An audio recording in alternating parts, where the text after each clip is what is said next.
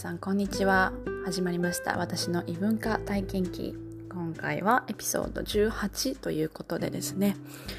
えー、国際恋愛の関連についてなんですが彼の謎の文化ですかね。っていうことについてちょっとお話ししていきたいと思います。でもねこの間あの面白いことがあったのであこれちょっと話したいなと思いました。なのでそれをちょっと話すっていうことををちょっと今日やっていきたいんですがその前にあの、まあ、どんな相手なのかっていうのをちゃんと話していなかったのでちょっと説明したいと思います。まずですねあの彼はアメリカ人なんですけれども生まれは南米にあるエクアドルという国なんですね。でエクアドルってあのペルーとかその辺に近いちょっとまあ北の方ですかね。南米の中でも北の方です。メキシコとかの中南米に近いところですね。でそこで生まれ育っていてなので母国語はもちろんスペイン語です。で10歳11歳ぐらいの時に、えー、アメリカに移住してます。でアメリカに、えー、もともともう親が住んでいたので、まあ、そこに合流したっていう感じですね。なので小さい頃はいとことかおばあちゃんとかおじいちゃんとかに育てられたみたいです。でやっぱりこう南米って今でこそこうねあの兄弟は少ないかもしれないですけど結構やっぱり子供が多かったので彼のいとこはものすごい多いんですよね。僕は名前を覚えていないいとこがいるっていうぐらい本当にねいとこがね多いです。はい。多分親の世代がすごく多兄弟が多かったんですよね、うん、私たちでいう、まあ、私たちって私は今えー、20後半なんですけどあのまあ親っていうよりかはおばあちゃんの世代がやっぱり兄弟多かったのでそんな感じかなと思いますね。はい。でですね、えー、アメリカにはあの家族はもともと先に移住してたんですけどただその家族ももちろん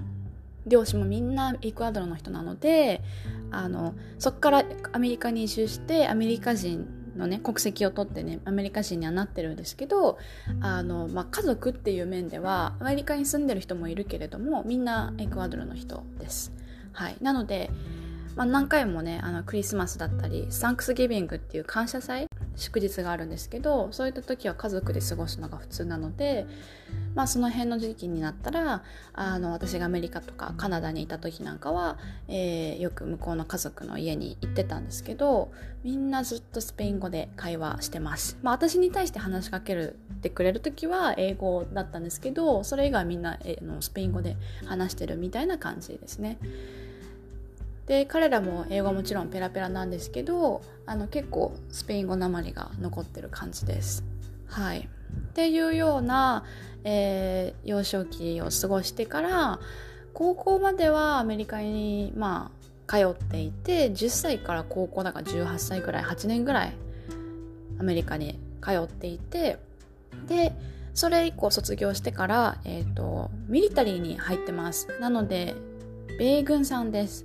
あの海軍ですね、まあ、家族のおじいさんとかだったかな？なんか海軍昔やったりとかもしていて結構もう海軍になりたかったっていうので入っている人です。だからもう今年で何年目だろう？8年9年ぐらいずっとやっていて本当にねそのミリタリーっていう人に対しては日本人にとってはこういろんなあの賛否両論あると思うんですけどまあそれは彼自身には関係がないので あのね彼が記事をどうしようとかどんな武器を持とうとかどんなことをしようってしてるわけではないので、まあ、正直いろんな裏面を見ることはあるんですけど本当にやっぱ軍隊なのでもう上が何かやったらそれに従わなきゃいけないっていう かなりねあの厳しいなあの訓練とかも昔あったみたいなんですけど、まあ、とにかくそういった海軍に、えー、勤めていらっしゃる方です。でなのであの、まあ、自分の仕事はねすごく気に入って気に入ってるというかまあすごくなんだろうなリスペクトしているしすごく好きだっていうことで、まあ、本人辞めるつもりないしっていうのでねあの結構いろいろ頑張ってますけどあのやっぱりこう3年とか2年に1回はいろんな国に移動しないといけないっていうような状況になってます。はいで、まあ、さっきも述べたようにやっぱ軍隊なのですごくこう鍛えられるんですね。で軍隊に入る前にこう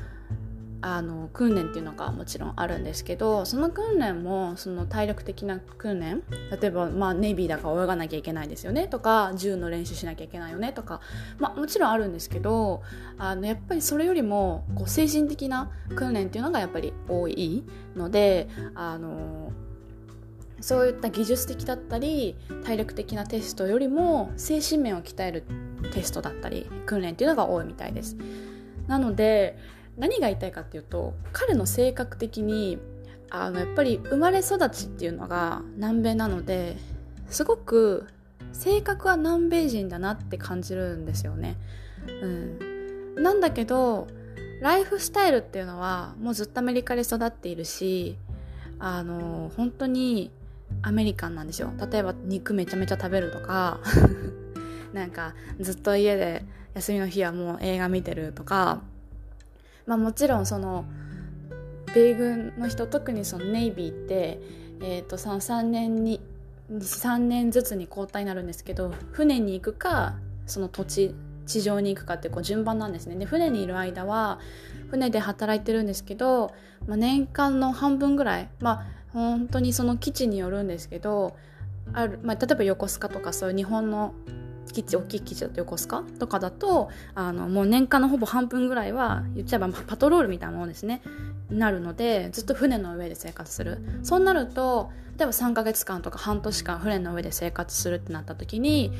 どんなに自分が休みでも船の船の上でしか 海の上でしか休憩ができないので、まあ、みんななんかこう映画見たりとかするしかないですよね。うん、で寝ろって言われたら寝なきゃいけないし寝れないってなったら寝れないし早く起きなきゃいけなかったら早く起きなきゃいけないしそれはあのそういう生活なので結構早く起きなきゃいけない時もちゃんと5時とかにも起きれるし逆になんかもう疲れてたらすぐにもう一日中寝ちゃうみたいなところはありますね。はい、なのでライフスタイルはアメリカンかつちょっとこう軍隊チックなものが入ってるのかなと思います。でやっぱ精神面で言うともともと環境的にも、まあ、家庭のいろいろあったりだとか引っ越し、ね、あのアメリカに移住したりだとかそういうのもあるかもしれないんですけど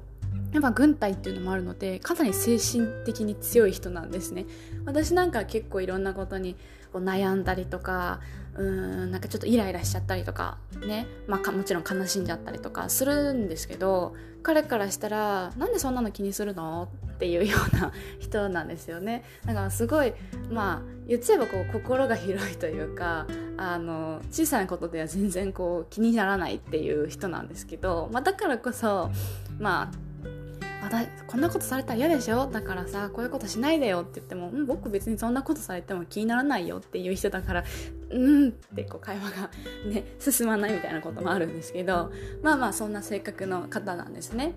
でやっぱりこう生まれ育った環境は南米なんですけどあのなんだろう思春期というか10代とかね、まあ、20代っていうのはアメリカで育ってるので、まあ、アメリカと南米の両方お金持った方になるんですが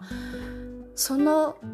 性格だったり文化の違いだったり環境の違いっていうのでびっくりしたことっていうのが、まあ、しょっちゅうもちろんあるんですね。あるんですけど特に振り返ってなんか面白かったなっていうえって思ったものを今回3つ紹介したいと思います。まずですねこの話をしようと思ったきっかけがですねこの間あの私、まあ、お酒が2人とも大好きなんですけどものすごいあの悪い二日酔いになってしまったんですね。そんなに飲みすぎたかなっていうふうには思うんですけど、まあ、確かに飲んだ量はあったしなんせその前日飲んでた日実は午前中にあ午後かあの3回目のワクチン打ってたんですよ。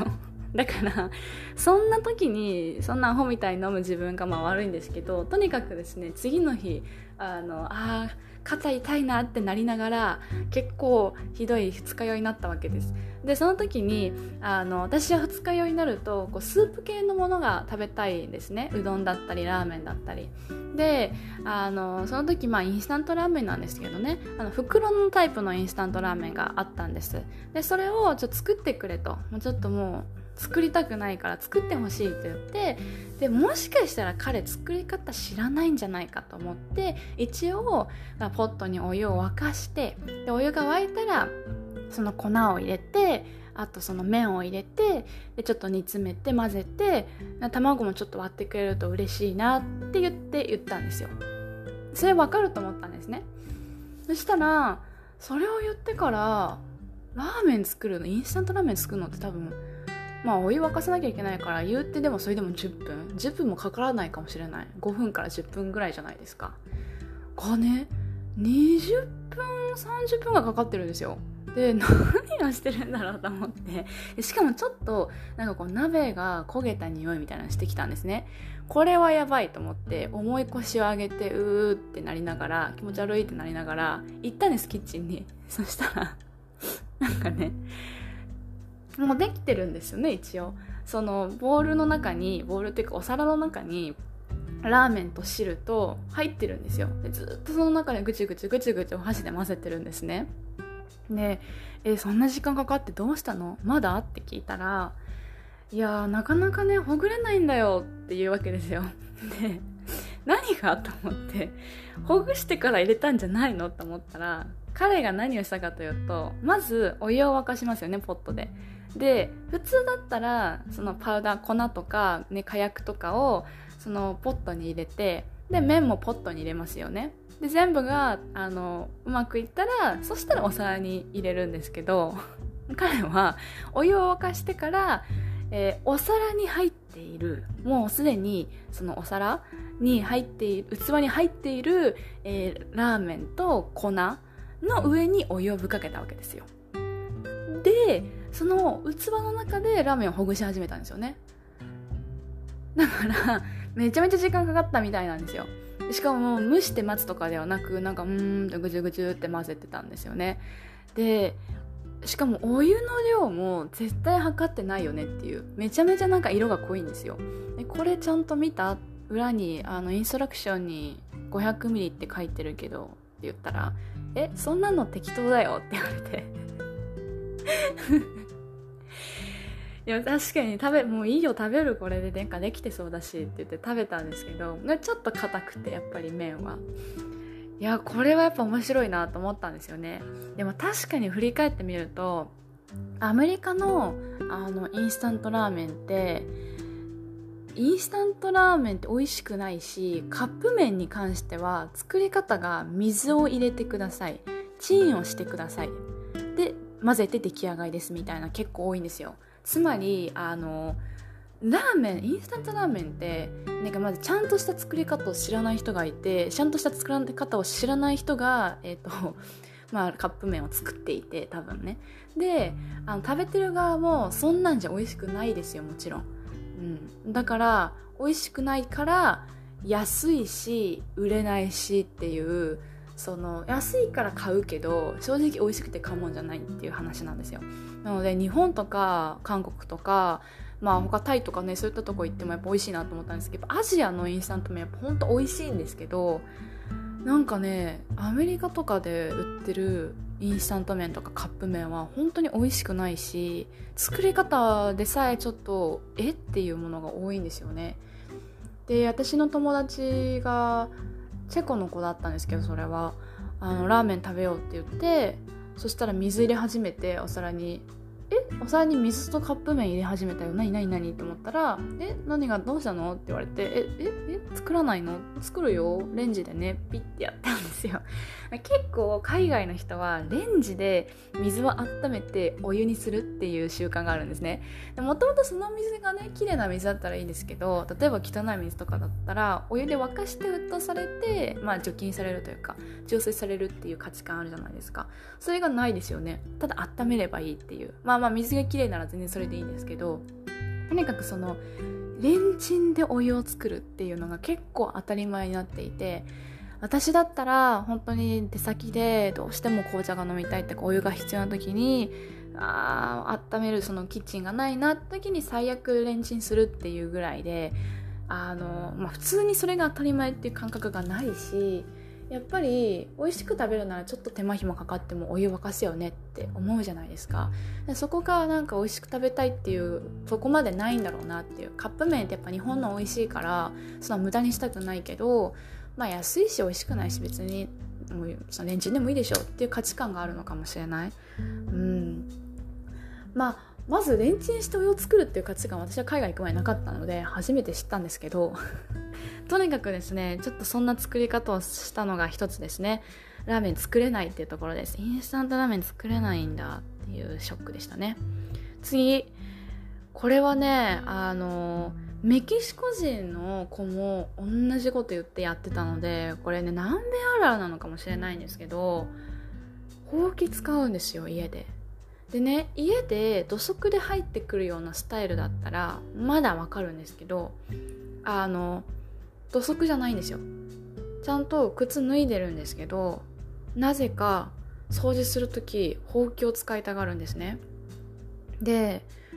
なんでほうき？と思って。で掃除機がないならまだわかるんですけど掃除機あるんですよ。掃除機あるのになんかかその端っことかが綺麗になるからって言って全部ほうきで掃除するんですよね。で私はえ掃除機でいいじゃん。だからそういう端っこ用のちっちゃいノズルもあるんだよ。そんなの切り替えたりするのがめんどくさい。早期の方が早いって言ってほうきでやるんですよね。で、えー、せっかくちゃんとしたあの、ね、掃除機買ったのになんていう会話をしてたんですけど多分、まあ、土足文化があって常にほうきで掃除してるっていうのがまず前提にあると思うんですよね。だからどんなに掃除機を買ってもその端っこの方角っこだったりちょっと隙間だったりはもうどうせほうきの方が取れるだろうっていうのでなんかねほうきで掃除するんですよ。まあ私はもう勝手に掃除機使いますけどうん。あもう慣れましたね。最初はめちゃめちゃびっくりしました。えほうき？と思って。そのほうきどこから持ってきたの？お庭用じゃないの？っていう。本当にでっかいほうきなんですよ。ちっちゃいのにちょちょちょとかっていうのじゃなくて。本当に大きいからめちゃめちゃねびっくりしましたけど今はもうどうでもいいですね。慣れるって怖いですね。で最後ですねえー、ラーメン作れないほうきを使うそしてもう一つが料理したら細かいんだけど汚いっていうなどういうことかっていうと、まあ、結構料理が好きなんですね向こうが。で私も料理大好きなんですけど向こうの料理っていうのは、まあ、限られていてお肉系の料理なんですよ。バーベキューグリルだったりなんかこうチキンとかミートとかステーキとかそういったものに。でもただ焼くだけじゃなくてやっぱこだわるグリルするんだったら火の厚みとかどのぐらいの時間とかでオーブン使うんだったらそれこそ本当にリブ柔らかいリブが食べたいって言って3時間とか4時間ぐらいオーブンでねやったりとかするんですよ。そういう感じでやるのでそのレシピとかもちゃんとこだわるんですね。私なんかレシピとかでバーって見てあこういうの入ってんだ。じゃあこの辺使っとけばいいやってバーって目分量とかで作っちゃうんですけど彼はもうレシピの例えば美味しそうなねステーキとかあるじゃないですか。で YouTube 見てレシピはこれですって言われてでこの間ええー、と思ったのは砂糖がまああったんですね。調味料の一つに。で、まあ、白い砂糖はあったんですけど茶色い砂糖がなかったと。そしたらまあ別に白いのでいいやってなりますよね。蜂蜜って書いてるけど砂糖でいいやとか代用すると思うんですけどちゃんとスーパーにそのね茶色い砂糖を買いに行くんですよ。その料理を作るために。うん。っていう感じで結構こだわるんですね。かなり細かく調味料は全部揃えて。でも全部もうね朝から準備して煮込んだりとか焼いたりとかしてすごい時間をかけて作るんですけどとにかくそのキッチンが汚くなるんですよ。まあなんか普段から料理してるとかっていうのが、ね、ちゃちゃっとご飯作るみたいなのに慣れてるからかもしれないですけど私なんかがそうあのキッチンでね料理すると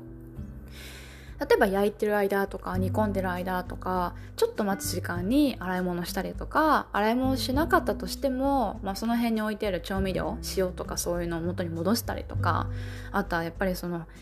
ねそれこそちょっとこう粉とかがまな板からではみ出て散らばっちゃったりとかしますよねまあもちろん。あとは、まあ、焼いてたらそのコンロに火あのなんだろうなちょっと飛び散っちゃったりとか油とかねそれはあるんですけどまあできるだけその時にちょっとチュチュってこう拭いたりとかしますよね。残しといたらまあなんだろうこびりついちゃうから。